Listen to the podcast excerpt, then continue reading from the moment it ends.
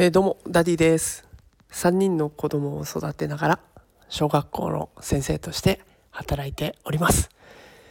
えー、このラジオでは子育てや教育を楽にできるそんなヒントを毎日お送りしております、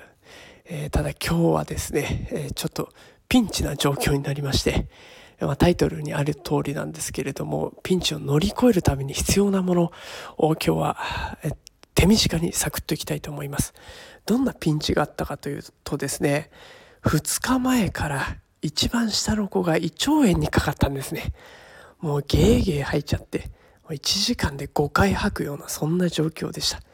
で、昨日はね、だいぶ良くなって、で、ご飯も食べられて、よし、大丈夫だと思ったところですね、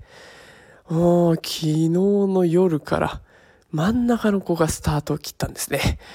夜通し、もうずっと吐き続けて30分間隔で吐き続けると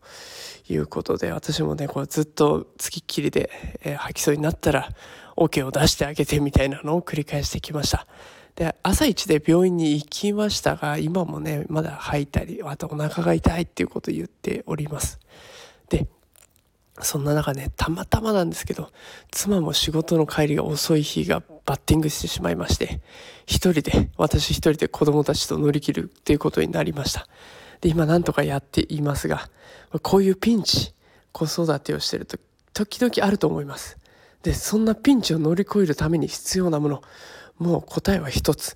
気合です。気合。これしかありません。あの、タイトルでね、ちょっと期待した方すいません。もう本当にこれしか思いつかないくらいです。